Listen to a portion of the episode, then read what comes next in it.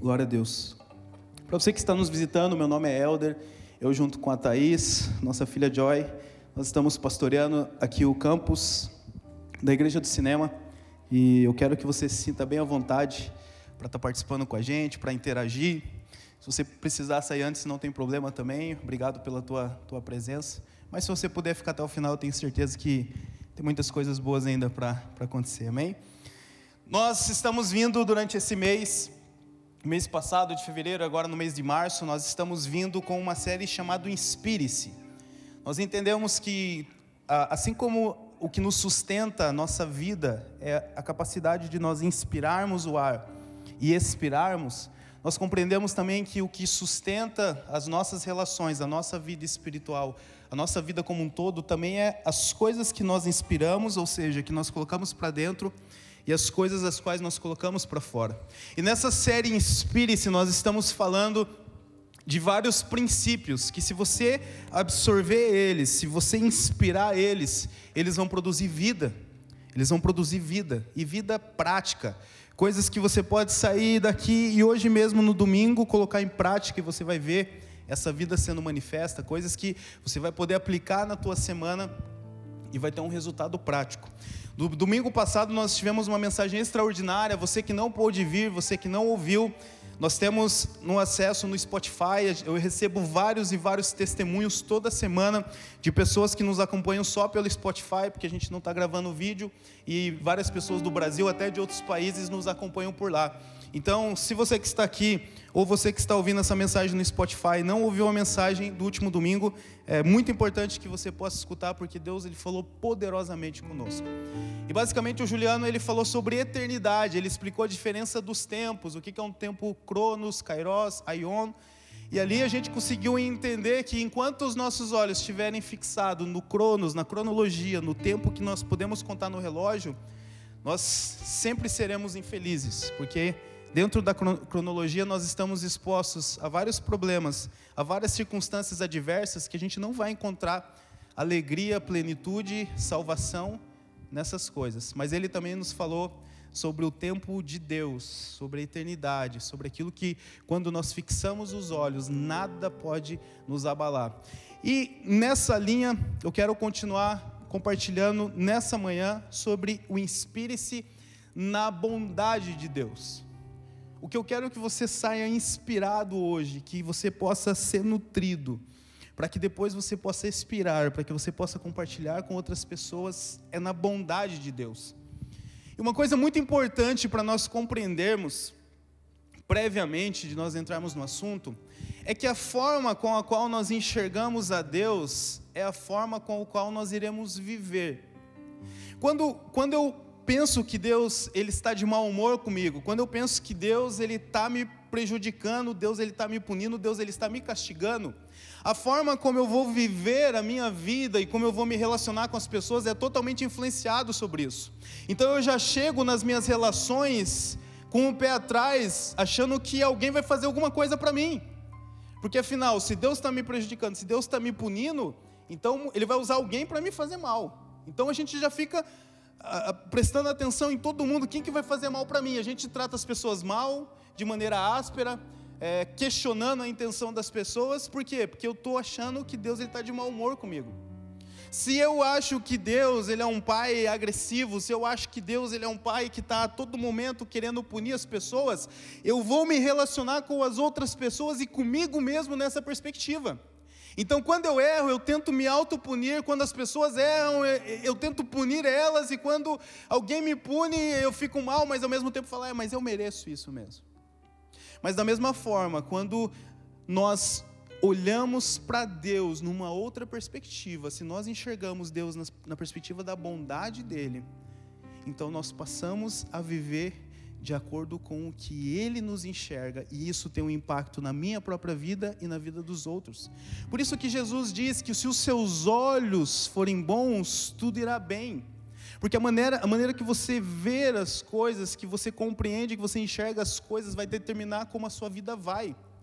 Por isso, muitos de nós estão passando por problemas graves e profundos, não porque Deus está punindo ou por qualquer outra circunstância dessa, mas porque nós não estamos vendo a beleza em Jesus que nós deveríamos ver.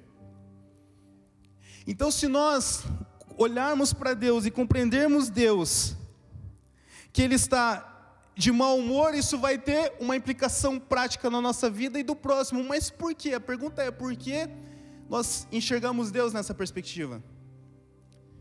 Você já, você já se perguntou, quando alguma coisa dá errado com você, você já se perguntou ou perguntou para Deus, por que eu?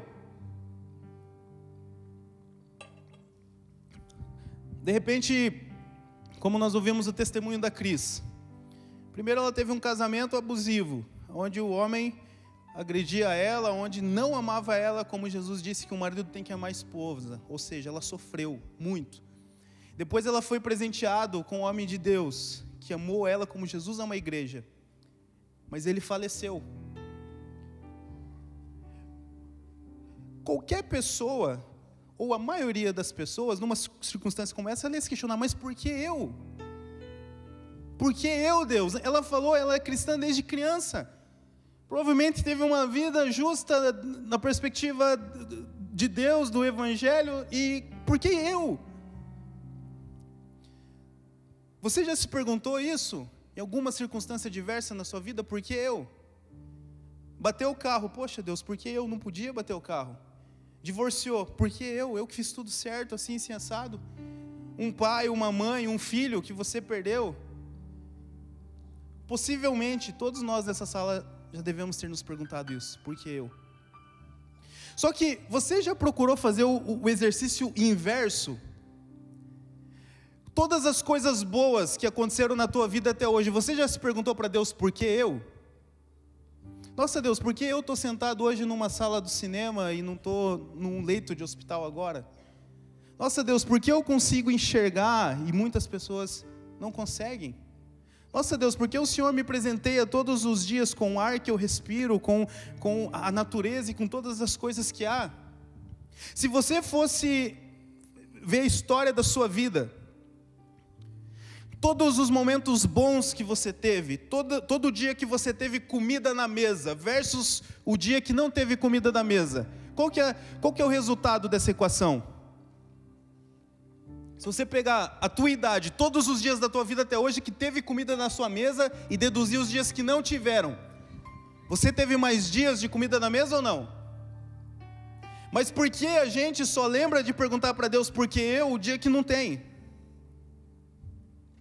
Se você fosse pegar todos os dias da sua vida que você sorriu, porque você assistiu algum, algum desenho animado quando era criança, ou algum filme que te, te, é, é, te fez sorrir, ou uma criança brincando, ou simplesmente daquele, aquele, aquela respirada de manhã e olhar a natureza, todas as vezes que, que, que os, a sua boca abriu para sorrir comparado com as vezes que você sofreu, que você chorou, você teve mais sorriso ou mais dias de choro?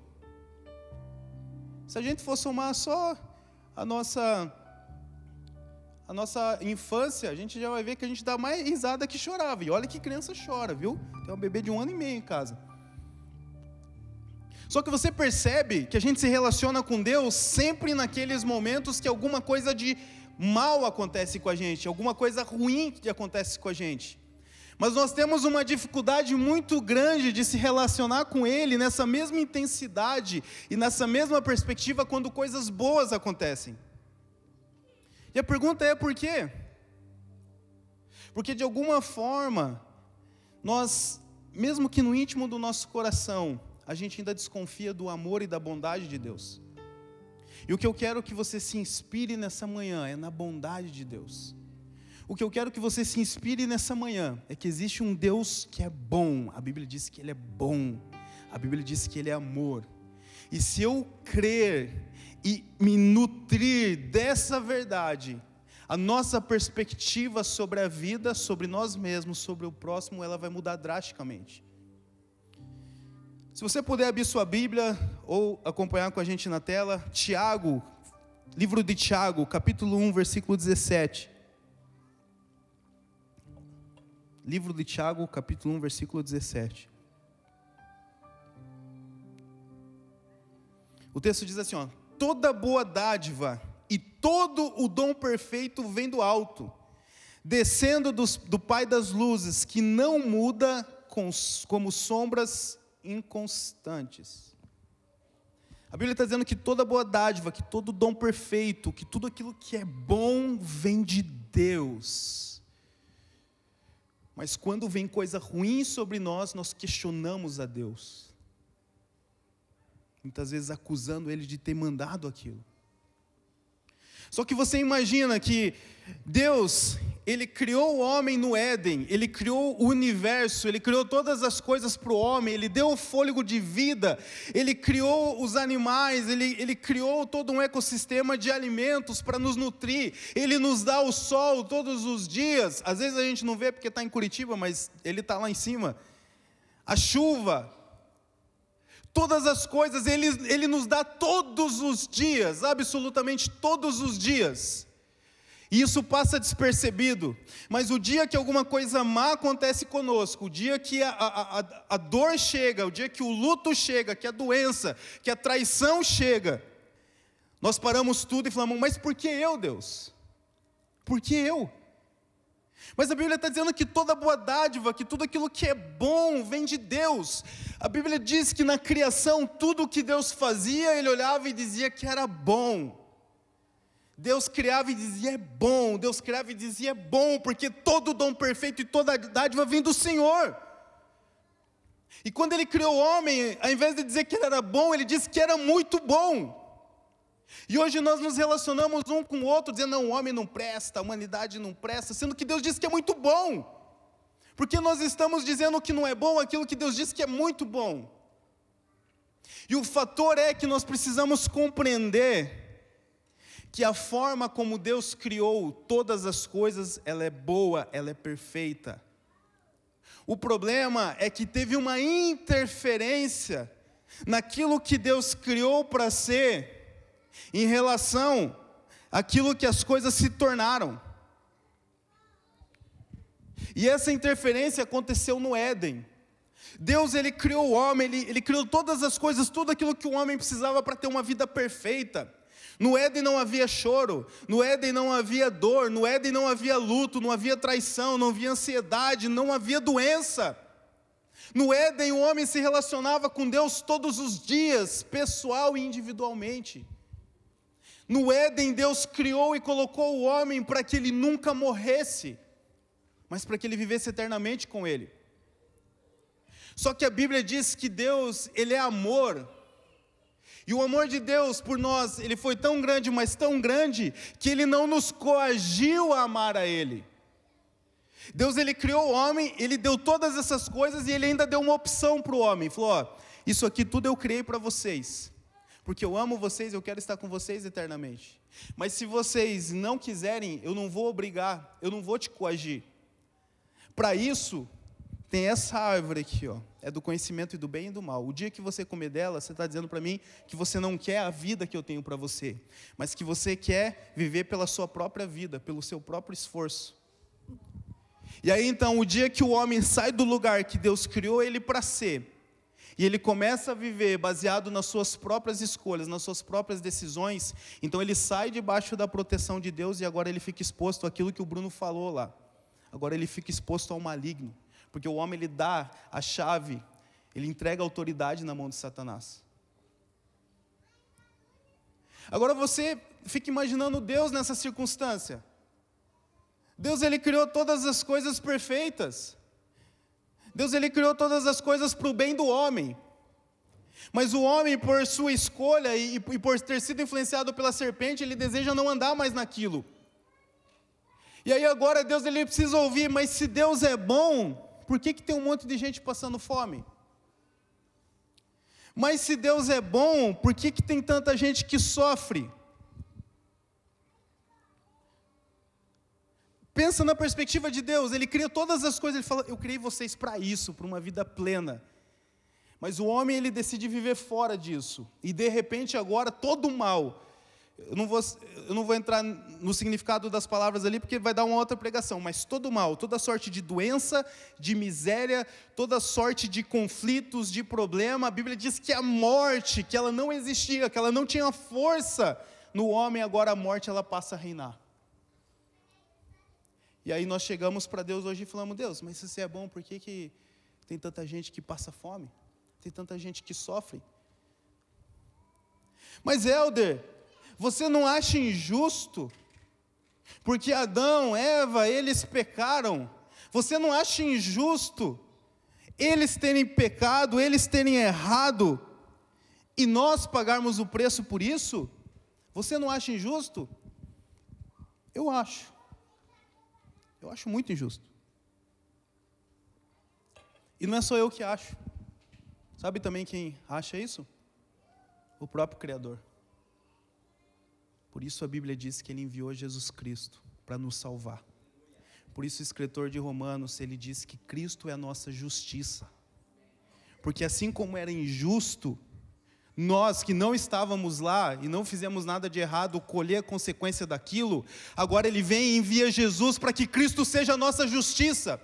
E mesmo que também nós não fizemos nada para ser salvo, mesmo que nós não trabalhamos e fizemos boas obras para ser salvos, mesmo apesar dos nossos pecados, mesmo apesar da vida que nós levamos, que talvez não seja compatível com o que Deus gostaria, mas por causa da justiça de Cristo, nós somos reposicionados ao lugar que Deus sonhou para que nós estávamos. Essa é a justiça de Deus, o Cristo que morreu pelos nossos pecados e ressuscitou para a nossa vida eterna. Então, olha só, além de Deus criar todas as coisas de maneira perfeita, o homem ele escolhe não viver naquilo e Deus vai atrás do homem e cria um, um plano perfeito para trazer ele de volta para aquele lugar que ele nunca deveria ter saído.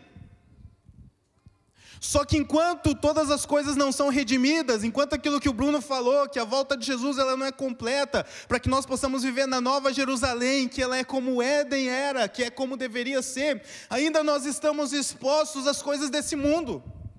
E Jesus nunca mentiu sobre isso. Ele deixou claro: no mundo tereis aflições. Mas tem de bom ânimo, porque eu venci o mundo, e aquele que está em mim é mais do que vencedor. Então, eu não entendo uma pessoa que fala, cara, se Deus é bom, por que, que tem aquele menino na rua passando fome? É porque você que está com o dinheiro no bolso não foi lá e não comprou comida para ele.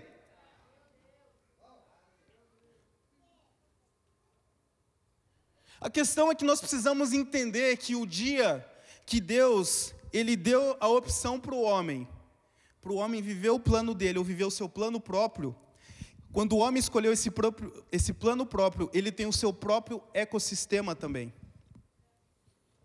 Dentro do mundo, dentro, é, naquele dia que o homem ele decidiu viver pelo seu próprio esforço e por si mesmo, o relógio começou a contar. Não existia cronos até ali, mas naquele dia foi dado start à cronologia. E na, e na cronologia, no cronos é um outro sistema. Na cronologia, as pessoas morrem. Na cronologia, as pessoas ficam doentes. Na cronologia, as pessoas fazem mal uns para os outros. Tudo isso acontece na cronologia. Então, o que acontece na cronologia não é Deus, entenda bem, meu irmão, não é Deus que está fazendo com que as pessoas sofram. As coisas estão apenas correndo do jeito que o homem deu start no Éden. Agora nós acusamos Deus muitas vezes como se Deus fosse o responsável para apertar o gatilho da arma. Eu tenho certeza que Deus não apertou o gatilho da arma. Não foi Deus que, que pegou o avião e soltou a bomba em Hiroshima. Não foi Deus. E nós, e nós colocamos Deus como culpado, mas por que Deus? Por que Deus? Sendo que Ele fala, filho, olha para a minha justiça. Eu sei que isso é injusto, eu também sangro com isso, eu também choro com isso, as suas dores são as minhas dores, eu passei por elas. Mas olha para minha justiça, isso aqui aconteceu por causa de uma decisão no Éden, mas eu te amo e eu estou te levando de volta para o lugar de prazer. Eu estou levando de volta você para um lugar que ainda que o seu corpo sofra, que ainda que você sofra alguma doença no seu corpo, alguma tristeza, mas existe um lugar que eu te prometo que naquele dia você não sentirá mais nada. Eu te prometo que ali você está seguro, que você vai viver do jeito que eu te criei para viver. Eu não sou culpado, filho. Muito pelo contrário. Eu estava lá para te proteger. Eu estava lá para te guardar. Quantas vezes nós questionamos a bondade de Deus, o amor de Deus por coisas ruins que acontecem? Mas o que nós não, percebemos é que talvez por trás de cada sofrimento que eu e você passamos, Deus ele estava do lado ali pronto para nos abraçar e nos guardar. Agora, de fato, existem momentos, como Juliano disse domingo passado, existem momentos aonde o Kairos, aonde o tempo oportuno de Deus, um Deus que vive acima da cronologia, existem momentos que ele vem e ele interfere na cronologia. Mas entenda, qual é a regra? A regra é que as pessoas nasçam, cresçam e morram. A regra é que as pessoas elas ficam doentes. A regra é que as pessoas elas briguem, elas matem uns aos outros, que elas fazem maldade. Mas quando a Bíblia diz que Jesus, no tempo oportuno, quando a Bíblia diz que ele veio no tempo oportuno, é no Kairos de Deus, quando ele vem no Kairos de Deus, Jesus ele interfere na cronologia, ele fala: acabou, acabou, isso precisa mudar. Ele coloca Jesus para transformar o rumo da história. E quando Deus ele entra com o seu kairos, com o tempo dele que está fora da cronologia e ele influencia na nossa cronologia, nós chamamos isso de milagre. E milagres existem. Nós cremos em milagres. Nós temos visto milagres, nós temos ouvido milagres. E esses milagres, eles sempre cumprem um propósito superior, um propósito muito maior. Eu não sei se, se você já estudou um pouquinho sobre a história da Segunda Guerra Mundial, mas tem um, um dia, se eu, me, se eu, não me, engano é 4 de junho de 52, 54, eu não lembro exatamente. Mas tem um dia que é chamado o milagre, The Miracle of Midway, o milagre de Midway, que era, era, uma, era uma região, uma base no, no Pacífico, onde o Japão estava lutando contra os Estados Unidos, e eles chamam aquele lá do dia do milagre de Midway. Por quê? Ali, se você estudar e for pegar qualquer pessoa que entende de, de, militarismo, você vai ver que os Estados Unidos ele não tinha mais chance de vencer aquela batalha. A história conta que um dos, dos aviadores que estava tentando achar o, o, os, os navios dos japoneses, que ele, ele olhou para o tanque de combustível e falou, cara, eu não consigo ir mais para frente. Ou eu, ou eu volto para a base sem ter achado eles, ou eu vou mais um pedaço e depois eu não consigo voltar, eu vou morrer. E a Bíblia diz, a Bíblia diz, estou misturando. E a história diz que de repente esse cara, a, a nuvem sai da frente, ele vê ali onde estão os navios dos japoneses, e eles conseguem interceptar o plano deles, que eles queriam acabar com a marinha, a marinha americana para dominarem toda a região da Ásia, e ali certamente a, a batalha ela seria perdida. A Alemanha, o Japão, o, o eixo ali, eles acabariam sendo vencedores. E eles consideram isso como um milagre. Aquele dia foi um milagre. Porque é o dia que Deus para tudo e fala: opa, eu preciso entrar na cronologia, porque senão vai dar errado. Mas Deus, Ele não é um jogador de xadrez que a todo momento Ele está jogando comigo e com você. Ó, você eu vou fazer dar certo, você eu vou fazer dar errado, você eu vou dar uma cura, você eu vou dar um câncer. Não! A cronologia ela vai acontecer, nós estamos expostos à cronologia, isso vai acontecer. Todas as pessoas que Jesus curou enquanto ele esteve na terra, elas morreram depois. Você sabia disso? Jesus curou a mulher do fluxo de sangue, mas a gente não tem relatos que ela vive até hoje. Jesus curou o cego, o paralítico, Jesus ressuscitou Lázaro, mas nós não temos relato que ele está vivo até hoje, fisicamente. Porque o propósito de todo, de todo milagre, ele é para cumprir algo eterno, algo transcendente que é superior à cronologia. Então, nós muitas vezes não vamos ver determinados milagres acontecer na nossa vida, mas o que nós precisamos compreender é que o maior milagre de todos é aquele milagre que onde eu estava morto, condenado à morte eterna, mas Jesus veio, morreu por mim, pagou o preço para que hoje eu tenha vida eterna. E esse milagre ninguém tira de você. Aquele que crê que Jesus Cristo ressuscitou dentre os mortos, esse será salvo. Se você crê nessa verdade, isso ninguém tira de você. Talvez um milagre que você gostaria de uma cura física, talvez um milagre de uma restauração de uma relação ou qualquer outra coisa, talvez ele não chegue, mas isso não mude o, não muda o fato de que o maior milagre de todos ele já chegou para você, se você abrir o seu coração e receber.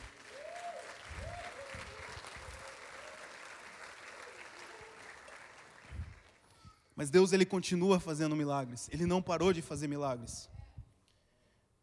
Agora o nosso desafio é aprender sobre a bondade de Deus e nos alegrarmos muito mais com essa bondade do que nos decepcionarmos, do que nos frustrarmos e até acusar Ele pelas coisas que Ele não tem culpa, mas é que a própria cronologia ela se encarrega de trazer a nós.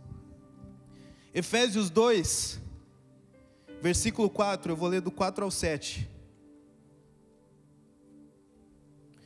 Todavia, Deus, que é rico em misericórdia, pelo grande amor com que nos amou, deu-nos vida juntamente com Cristo, quando ainda estávamos mortos em transgressões, pela graça vocês são salvos.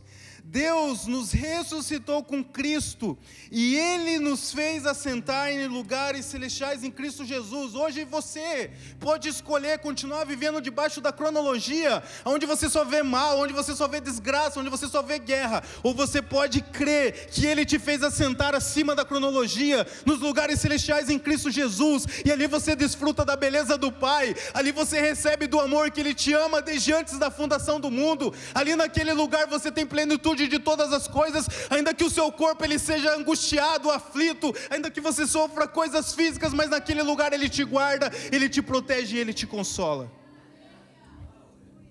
Para mostrar nas eras que hão de vir a incomparável riqueza da sua graça, demonstrando em sua bondade para conosco em Cristo Jesus.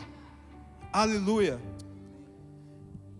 E veja, Elder, talvez você diga: eu pequei muito contra Deus, porque eu acusei Deus de ter feito um monte de coisa que eu agora entendo que Ele não fez.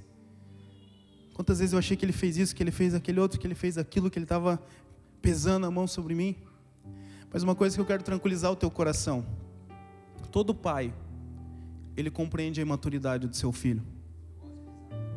Todo pai identifica isso. Quando minha bebê, ela vai, a gente leva ela para ser vacinada, ela não consegue compreender aquela vacina. E ela chora demais, ela fica desesperada. Quando ela tinha dois meses de idade, a vacina dos dois meses é a pior de todos, é três, quatro, sei lá, e a criança é muito pequenininha.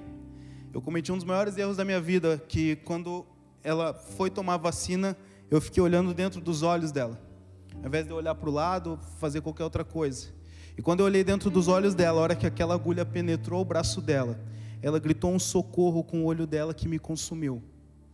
Eu sei que a vacina faz bem para ela, eu sei que faz parte, eu sei que é só uma picada, mas a hora que eu vejo o olhar da minha filha gritando por socorro, sem uma palavra, aquilo me consumiu por dentro.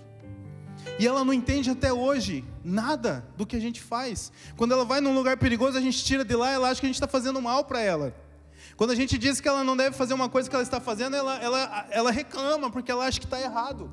E até depois, quando a gente cresce, vira adolescente, os pais nos, nos instruem, falam coisas que a gente acha que está pegando no pé, que é careta, porque o filho ele não com, consegue compreender a totalidade do pai.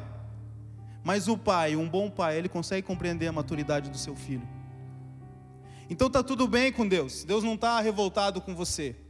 Mas da mesma forma como existem coisas que eu faço para Joy que ela não tem capacidade de entender, mas eu prometo para ela que é para o bem dela. Existem coisas que acontecem com você que você não é capaz de compreender, mas pode ter certeza que elas estão acontecendo para o seu bem. Quando a Bíblia diz que todas as coisas cooperam para o bem daqueles que amam a Deus e andam segundo o seu propósito, a Bíblia não está dizendo que tudo de ruim que acontece para você é bom, não é isso. O que a Bíblia está dizendo é que todas as coisas cooperam para o bem, porque mesmo que algo de ruim aconteça com você, se aquilo ali vai te levar para os braços do Pai, se aquilo ali vai fazer que igual ela faz quando ela se machuca, ela corre para os meus braços, eu abraço ela, eu protejo ela e ela sente amado, até aquela dor cooperou para o bem dela. Porque o amor que eu demonstro para ela é superior à dor que ela sentiu se machucando. Por isso, eu não sei qual é a sua dor. Eu pastoreio essa igreja, eu sei de muitas dores aqui. Eu sei que alguns de vocês aqui já perderam filho. Eu sei que alguns de vocês aqui já foram traídos. Eu sei que alguns de vocês aqui já foram abandonados, que vocês foram largados por um pai. Eu sei que alguns de vocês perderam o esposo, o pai, a mãe. Eu sei que Provavelmente todos vocês que estão me ouvindo aqui, você tem alguma dor profunda. Seja hoje uma apenas uma cicatriz, mas quando você lembra, você lembra da dor quando ela aconteceu, ou seja, uma dor que está presente. E da mesma forma como eu não desprezo isso, pode ter certeza que Deus muito menos. E assim como muitas vezes eu tô com a Joy em algum ambiente e eu fico olhando, ontem mesmo a gente estava na house, ela começou a subir a escada, eu fiquei acompanhando ela ali, porque de um lado, se eu interrompo ela de subir a escada, ela não consegue aprender a se locomover e crescer. Mas de outro lado, se eu deixo ela sozinho na escada, ela pode cair, bater a cabeça e morrer. Então eu fico numa, numa distância segura para que ela possa crescer, aprender, ao mesmo tempo que eu não deixo ela perecer. E da mesma forma, Deus faz com a gente. Ah, mas, mas ela caiu um tombo, ela caiu um tombo, mas ela não pereceu porque foi um tombo controlado. Por isso a Bíblia diz que Deus, ele não deixa que a gente sofra nada, que a gente tenha uma tentação maior daquilo que a gente possa suportar. E mesmo que nós não compreendemos aquele sofrimento, aquela dor, veja bem, quando ela escorrega, quando ela cai, não sou eu que empurro ela. Eu nunca fiz isso com a minha filha. Não sou eu que dou aquela dor para ela. Agora muitas vezes a gente acha que Deus ele nos empurrou da escada. A gente teve um relacionamento frustrado, a gente teve um, algum problema na vida, a gente achou, ó, oh, Deus que fez isso aqui, Deus me empurrou da escada. Não, meu irmão, Deus não te empurra da escada. Deus é um bom pai que quando você tropeça, Ele está de braços abertos para te segurar e dizer que Ele é contigo, que Ele te ama e que você nunca vai ser desamparado.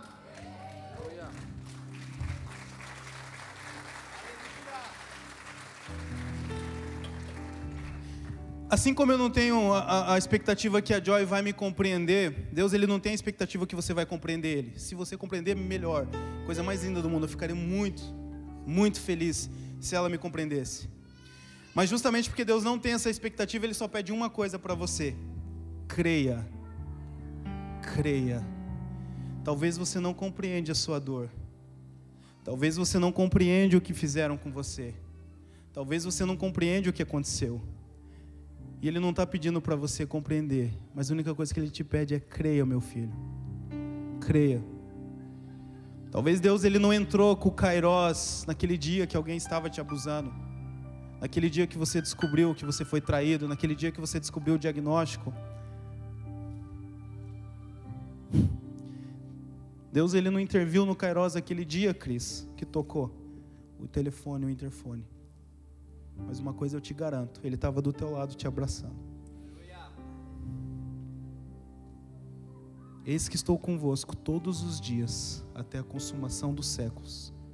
E a maior prova de que Ele estava naquele dia te abraçando é porque hoje você está aqui. E a segunda prova que Ele estava te abraçando e Ele te trouxe até aqui é porque agora Ele está falando no seu coração. Então, mesmo que tua mente não consiga compreender, abra o teu coração e fala: Pai, eu recebo desse amor, eu recebo dessa palavra.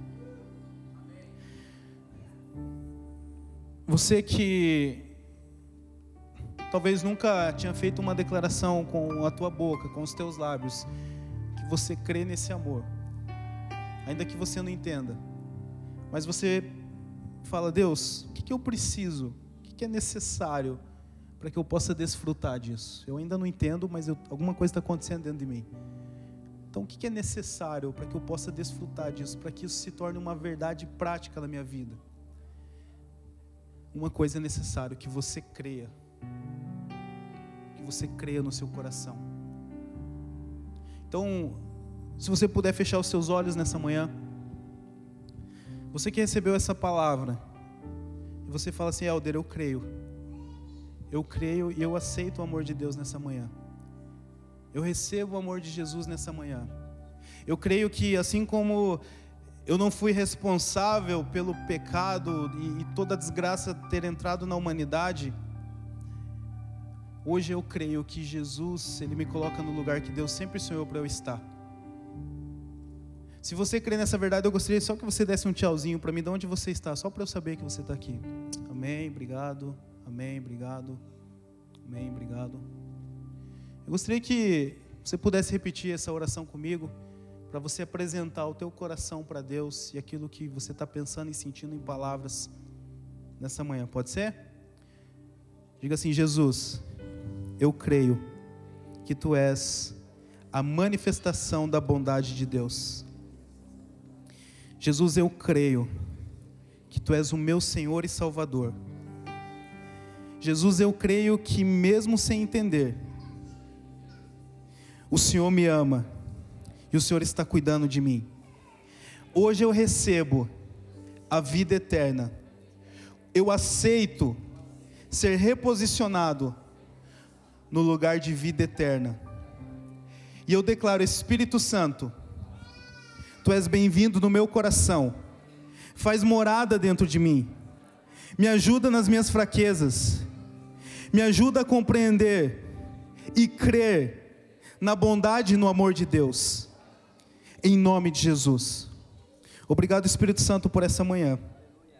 Obrigado, Espírito Santo, por nos trazer a revelação da bondade e do amor de Deus. Eu te peço perdão em nome dos meus irmãos, em nome do meu país, da humanidade, por todas as vezes, Pai, que nós te acusamos de coisas que o Senhor não fez.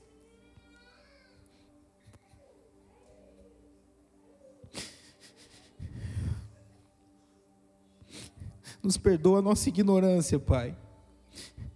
Nos perdoa a nossa imaturidade, Pai. Mas hoje, aqui nessa manhã, nós estamos reunidos como igreja para dizer que nós somos gratos a Ti, Pai. Que nós reconhecemos que Tu és bom. E que tudo que o Senhor faz, e que toda boa dádiva, e que todo, todo dom perfeito vem de Ti, Senhor. Nós reconhecemos, Pai, que mesmo em meio às aflições e mesmo aos dias mais difíceis da nossa vida, o Senhor sempre esteve presente, Pai.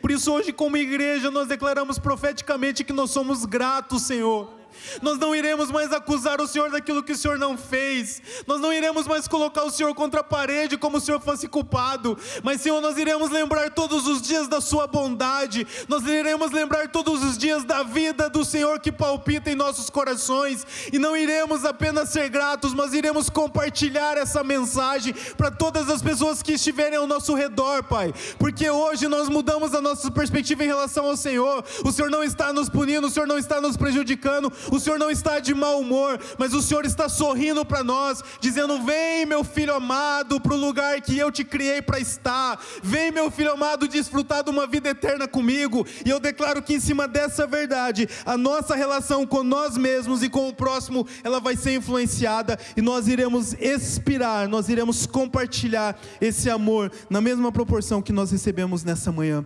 Em nome de Jesus. Amém. Obrigado.